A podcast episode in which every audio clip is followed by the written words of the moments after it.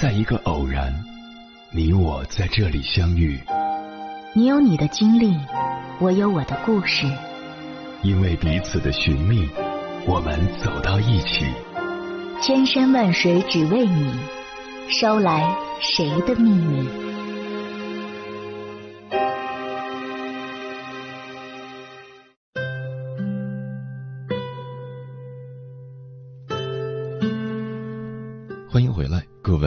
行者，这里是正在直播的中国交通广播心灵夜话栏目《千山万水只为你》，深夜不孤单，我是迎波，我要以黑夜为翅膀，带你在电波中自在飞翔。你是否有过这样的感受？每天下班总觉得疲惫不堪，什么都不想干，就想瘫着不动。明明每天都坐在办公室里，也没干什么。但就是觉得身心俱疲，经常觉得脑子像生锈了一样转不动，遇到很多问题都不愿意去想。周末了，终于有时间学习了，但还是觉得很累，常常睡一觉，看会儿剧，不知不觉就过去了。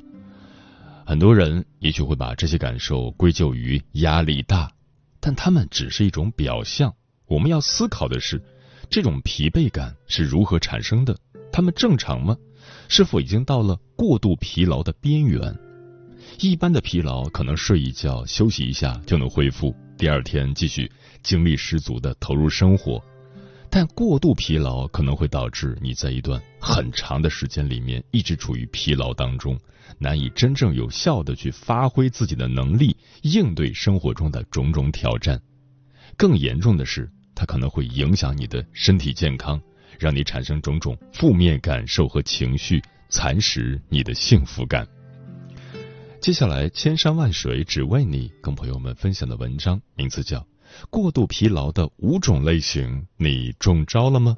作者 L 先生。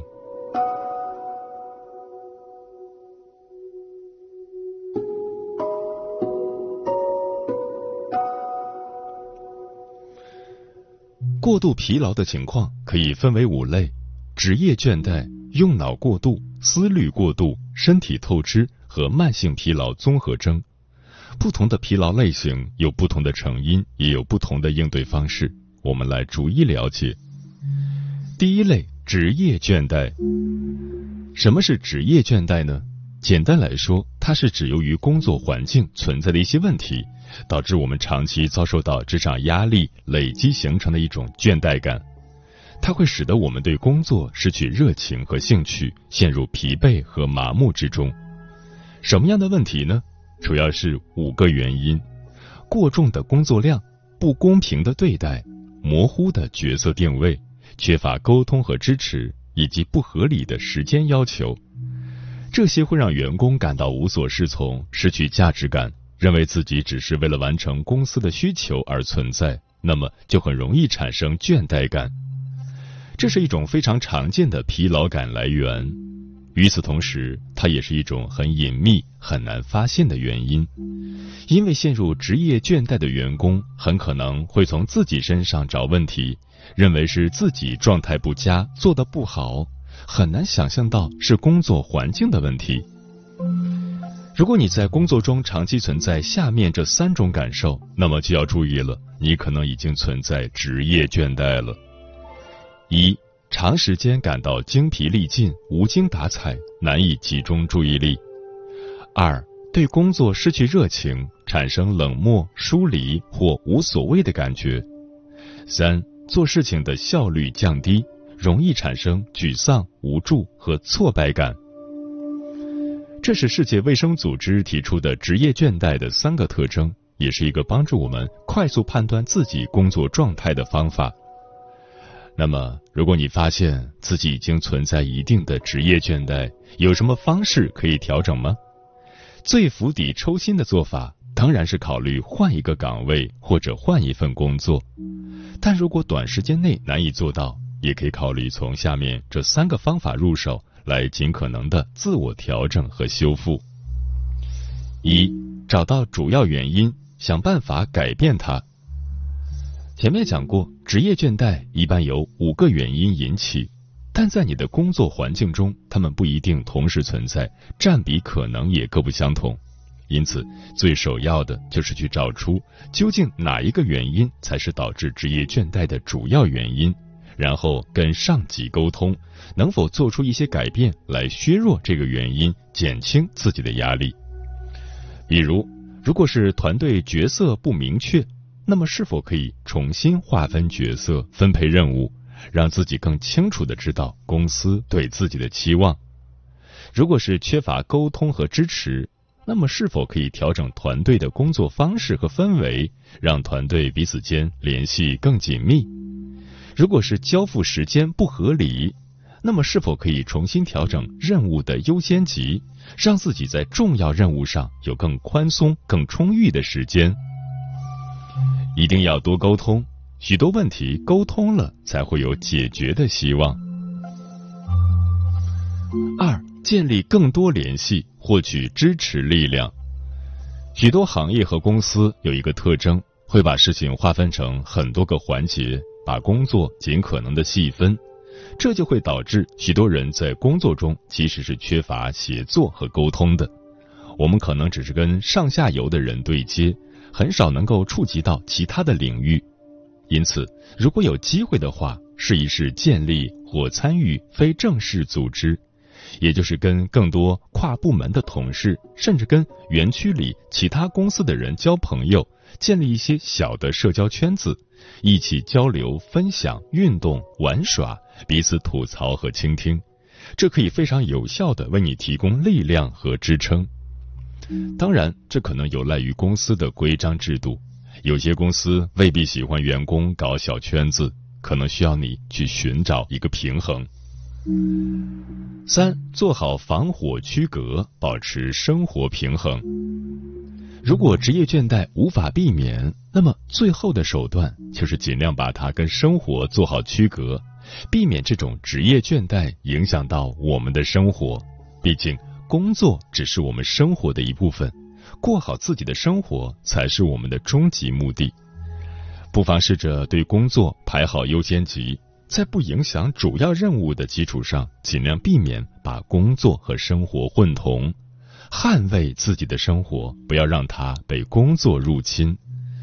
在闲暇时，可以培养一门爱好。从事一项能够长期做下去的兴趣，让它成为你心灵的后花园，为你提供充实感和幸福感。无论任何时候，充实的生活和良好的健康都是我们最首要的目标，不要让它成为代价。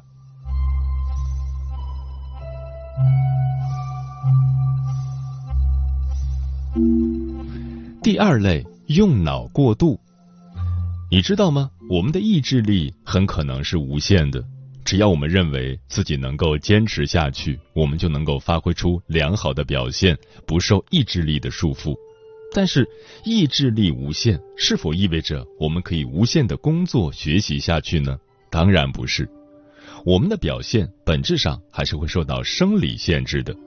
如果长时间专注的工作，同样会导致用脑过度，让我们产生疲劳感。一个常见的例子是决策疲劳。研究发现，法官们在临近午饭的时候会更容易做出更草率的判决，而在早晨和午饭后做出的判决会更加深思熟虑。同样，审核贷款的人在中午会更倾向于拒绝放款，原因就在于他们经过一个早上的工作，大脑已经到了疲劳的临界点。而经过午休后，疲劳消除了，就可以更有效的做出决策了。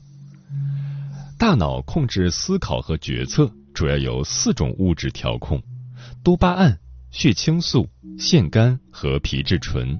它们的浓度水平会影响我们的动力和疲劳感。长时间的工作可能会导致多巴胺降低、腺苷增加。从而让我们昏昏欲睡，失去动力，难以做出复杂的思考和判断。那么，如何判断自己是否用脑过度了呢？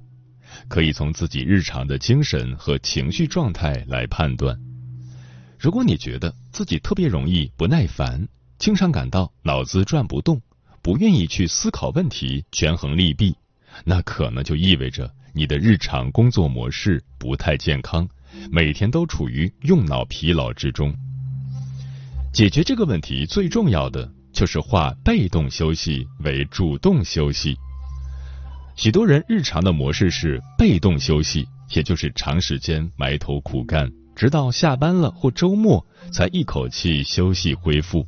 这其实是低效的，你相当于长时间处于一个状态的低谷之中。更高效的做法是什么呢？是交替着工作和休息。我的建议是把工作划分成多个小阶段，每个阶段大约二十分钟到一个小时。结束一个阶段之后，就主动休息一下，换换脑子，做一些别的事情，比如看看有趣的视频，读几页书，写几行字，起来散散步，活动一下身体。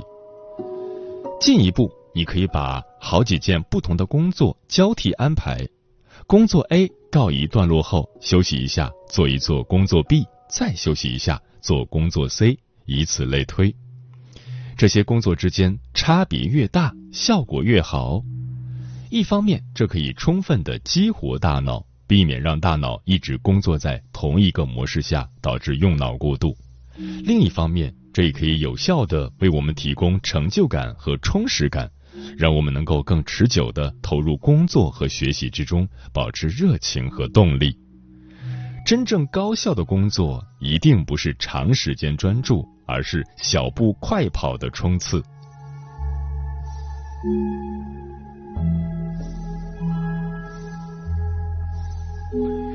第三类思虑过多，最好的状态是什么？一定是心无旁骛，全神贯注投入到手头的事情上，这就是心流状态，也是最能让我们感到充实幸福的状态。但现实中，我们往往很难达到这种状态。更常见的情况是什么呢？当我们集中精力工作的时候，脑海里经常会闪过各种各样的杂念，他们总是会打破我们的专注，打断我们的工作，让思绪不由自主的开始漫游，产生种种遐想和想象。这种现象就叫做思虑过多，它同样是导致我们产生疲劳感的重要因素。你可以这样理解。大脑的思考分为前台和后台，长期存在的问题、悬而未决的事项、盘踞在心中的担忧和焦虑，这些杂念很容易堆积在后台，并在我们专注工作的时候从后台切换到前台，表现出来就是他们突然闯入我们的思绪，打破我们的状态，这会导致我们的注意力变得涣散。需要花费更多的认知资源，才能把我们的注意力从他们上面驱离，重新聚焦到手头的事情上。一旦这种情况多次发生，我们就很容易感到精疲力尽，因为我们的认知资源都用来抑制他们转换注意力了，也就没有多余的认知资源可以用在处理任务上了。另一方面，当我们的工作告一段落时，一旦失去了可以专注的事项，这些后台中的杂念就会更加活跃，他们会不断的涌出水面，不断的袭击着我们的脑海，让我们疲于应对。安抚完一个杂念，又来了一个杂念，久而久之，我们就会感到，每天我们都需要把大量的时间精力耗费在对这些杂念的处理上。从而感到疲惫不堪，难以处理好真正重要的事情。如果你也有这种感受，如果你每天都忙于安抚脑海中不断闪现的担忧、焦虑、恐惧，那么你很可能正在面临思虑过多的困扰。如何解决这个问题呢？需要注意的是，你的情绪、杂念、烦恼并不是你自己。他们既不能代表真实世界，也不能代表你自己，而只是对于外在刺激的一种反应和应答罢了。因此，一个根治的方法就是把你自己跟他们分隔开来，告诉自己，这些杂念并不属于我，他们并不是我的一部分，我不需要去相信和吸收他们。一个简单的道理，我们可以把所有的杂念简化为问题。一个问题之所以存在，一定是因为我们现阶段没办法解决它。因为凡是能够解决的问题，我们都可以去采取行动，那么它也就不会成为一个问题了。既然现阶段没法解决，那我们在脑海中反复多次的考虑它，对我们有帮助吗？其实是没有的。这样做只会不断强化我们对它的恐惧和担忧，但对解决它没有任何实际价值。因此，一个简单的原则是：下一次。当你产生杂念的时候，问一问自己，这个问题我现阶段有没有任何能够去采取的行动？如果有，就把这个行动记录下来，安排时间去做，不需要继续思考。如果没有，那就说明这个问题不是现在能解决的，就更加不需要思考了。很多时候，一个杂念为什么能一直盘踞在我们的脑海中呢？它的能量来源是什么？是我们对它不断投入的关注、反刍和沉浸。只要切断了我们对它的关注，它就会成为无源之水。不妨多锻炼自己的这种心态，让自己能够更加坦然的面对脑海中各种杂念的来来去去，不让自己受到他们的干扰。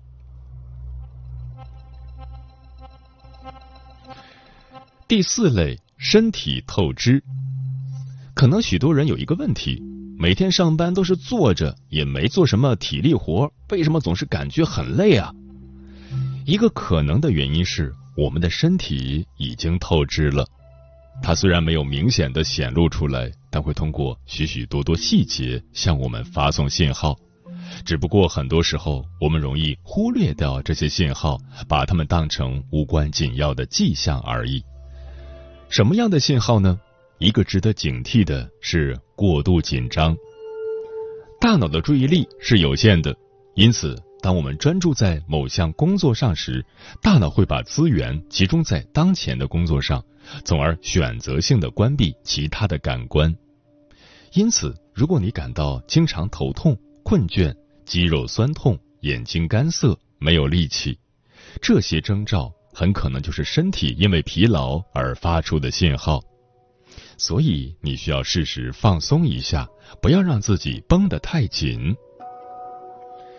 分享一套我自己在用的放松方法：眼睛不要用力去瞪大它，多眨眼，站起来，眺望远处，感受眼部的肌肉，让它放松下来，保持自然状态。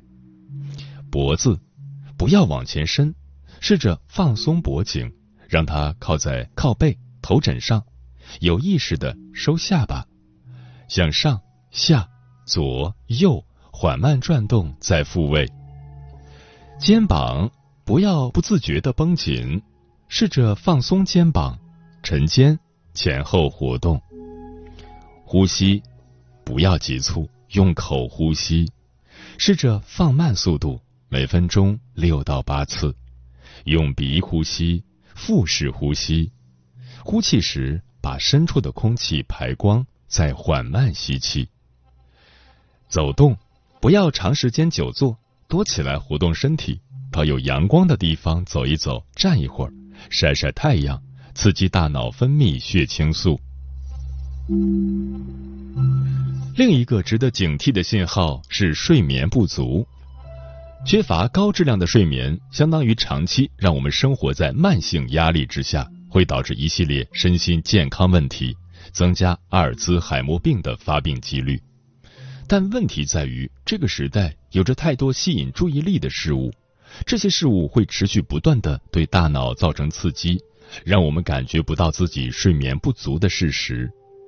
一个简单的测试方式是，白天的时候。挑一个有空的时间，非午睡时间，找一个没有干扰的场所，安静的、放松的躺十五分钟。如果你睡着了，或者感到昏昏欲睡，那么很有可能你已经睡眠不足了，是时候需要注意调整自己的睡眠时间和习惯了。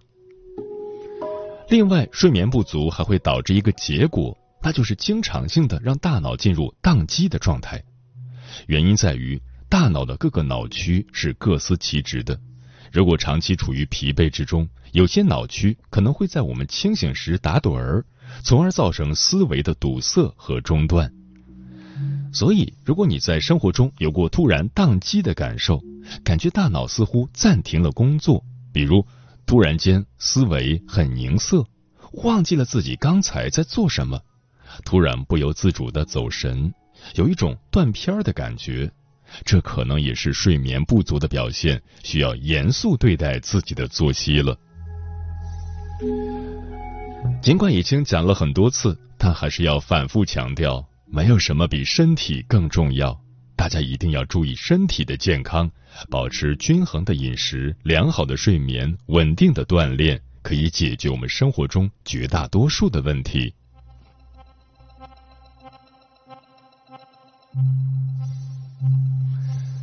第五类，慢性疲劳综合征。慢性疲劳综合征不是一种疾病，但它的的确确存在。并且影响着成百上千万的人。研究人员估算，仅在美国就可能有八十到二百五十万人存在慢性疲劳综合征。但问题是，至今为止，我们对它的成因和机制仍不清楚，甚至有不少医生认为这种现象并不存在，它只是一种心理作用。那么，慢性疲劳综合征的表现是什么呢？最主要的是。持续六个月以上的无法用其他原因解释的疲劳，这种疲劳会导致你难以集中注意力、记忆力下降，并且无法通过休息来缓解，可能也会伴随头痛、喉咙痛、运动后极度疲惫、站着会有眩晕感等症状。目前关于这种现象有一些假说，比如炎症因子。过低的线粒体活性、血液中的凝块等等，但这些假说都缺乏足够的证据，还有待进一步的检验。所以，对于这种情况，可能也没有确切的方法可以去改善，只能说让自己的基础生理状态变得更好，多多少少会有作用。因此，多锻炼吧，即使不一定能立竿见影。也没有时间精力进行长时间的运动，但只要培养起锻炼的习惯，少量多次，不断的给身体一些刺激，让它变得更强壮，总是有利无弊的。最后，祝每一位朋友都能拥有健康的身体和心理状态，更好的投入生活之中。